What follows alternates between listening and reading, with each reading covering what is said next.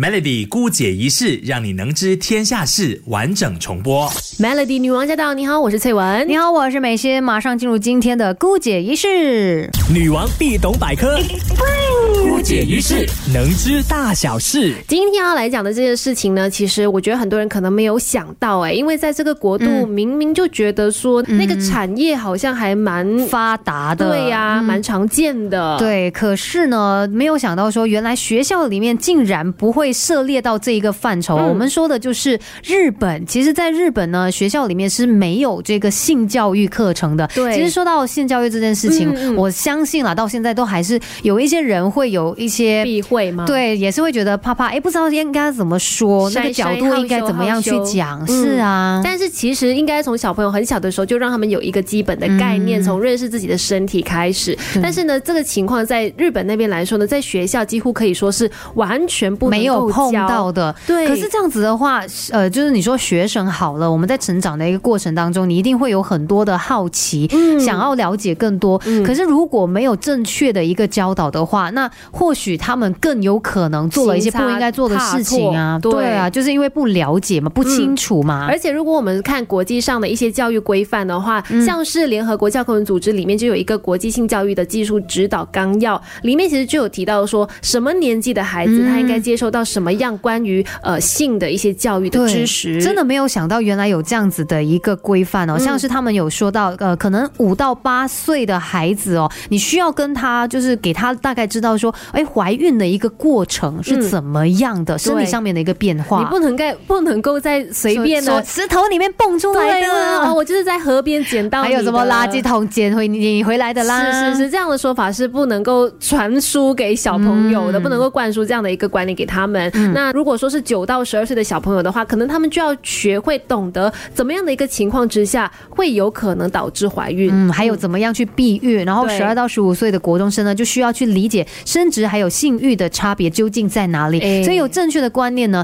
你才可以知道说究竟什么东西是对跟不对。真的，可是呢，在日本那边避而不谈嘛，那怎么办呢？其实民间组织就有想一个办法了，甚至说还有一些学生想到一些方法来去传授性教育知识。等一下继续跟你聊。 Melody Melody 女王驾到，你好，我是翠文，你好，我是美心。继续姑姐仪式。有姑哥，当然有姑姐啊！听姑姐一事，你就知道怎么回事。今天我们的姑姐是去到了日本，嗯，要跟你说，原来哦，在日本那边学校里面是不会有性教育课程的，没有所以专门教，然后对学校啊里面大家也不能互相谈论，不所以能讨论，嗯就是没有一个很正规的方式来教你。嗯可能你要知道的话，就问爸爸妈妈，还是上自己网去找嗯找资答料 案。。对对对。那所以呢，就有一个大学女学生呢，她就想到说，哎，这样下去不是办法。嗯对啊那她就想到，就是在厕所卫生纸上来印上性教育的相关知识。哦那这样呢，大家就可以在上厕所的时候也蛮隐秘 的，也没有人看到你的时候呢，对你就可以顺便长知识了。它的这一个内容哦，也不是自己随便乱乱去设定的，嗯它是有根据联合国教科文组织的这个国际性教育技术指导纲要，就是针对这些内容啊，还有找了一些相关的专业人士的这个建议哦，来设计而成的。真的，里面呢就含有，因为它都是针对小学生来进行这个内容开发设计嘛。嗯那里面就提到包括一些生理期啦、生理机制啦，或者说遇到性暴力的时候，这个当下你应该怎么样去救自己。这真的很重要，嗯尤其是你如果真的都一直避而不谈，那所有的小朋友来说啦，就完全没有任何关于性的一些知识。对万一遇到不对的一个情况，他也不懂得说哦，这是不对的，这是错的，我应该要怎么做？对，因为很多时候小学生有可能是最容易受到影响，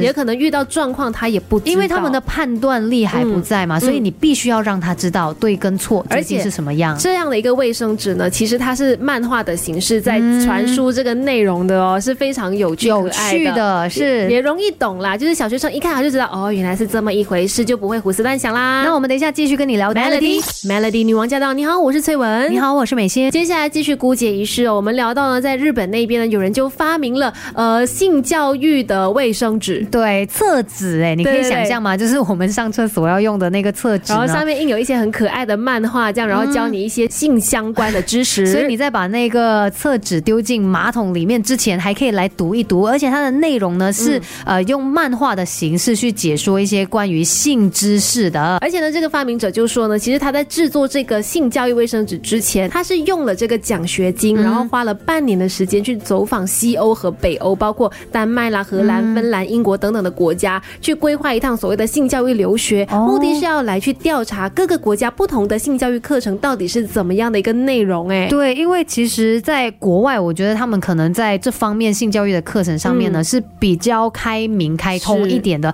大家都会觉得，诶，它就是你人生当中应该要懂的一些事情啊，就会直接的告诉你嘛。可是，在日本因为没有，嗯所以这女生呢就去到别的国家来学习学习，甚至呢，她也在这个过程当中发现到很重要的一件事情啊，就是表达自己的心情是很重要的。对的，他就举例子，他讲说，在北欧那边呢，就是那里从小学阶段就开始有人权教育和沟通的课程，可以让学生就是很小就知道说表达自己当下的感受，你希望别人用什么方式来对待自己，那你自己也不要用这样的方式去对待别人。对待别人嗯这其实也是可以说是性教育的其中一个很重要的一环。而且为什么需要有比较正规的方式来传导这些讯息？是因为嗯如果你让小朋友自己上网去找一些资料的话，可能这些资料未必是对的，嗯所以他就有了错误的观念，那不是更糟嘛？所以与其这样子，倒不如我们好好的来教他们。没错，那等一下继续跟你聊这个话题啦。小 Melody Melody 女王驾到，你好，我是翠文。你好，我是美心。我们在性教育知识上，可能都是懵懵懂懂这样慢慢长大的哈、嗯。对，因为你小的时候一定会有很多好奇的东西嗯啊。然后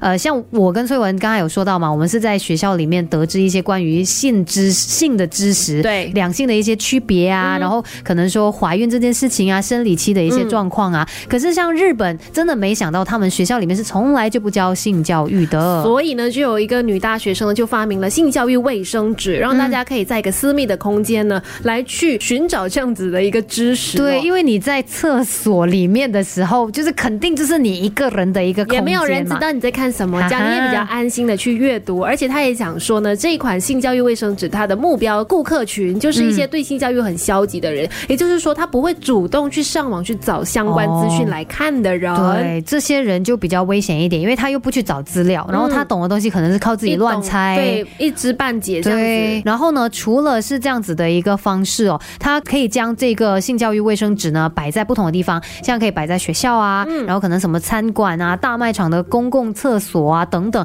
就让更多的人有机会接触到相关的知识。我觉得这个发明真的还蛮不错的，就是用一种嗯很呃贴心， 很贴心，知道你说可能你也不想被别人知道你想要看这方面的知识啦，嗯然后你也可以通过一个简单的方式去了解它，因为用漫画的形式嘛。对，最重要的就是它设计的这些内容都有不同的一些方嗯向，而且呢，也是根据这个明文规定的一些规范嘛，是所以肯定是对我们来说是对的一些资讯。每逢星期一至星期五下午四点到八点，Melody 女王驾到，让美心和翠文给你最有质量的下班时间。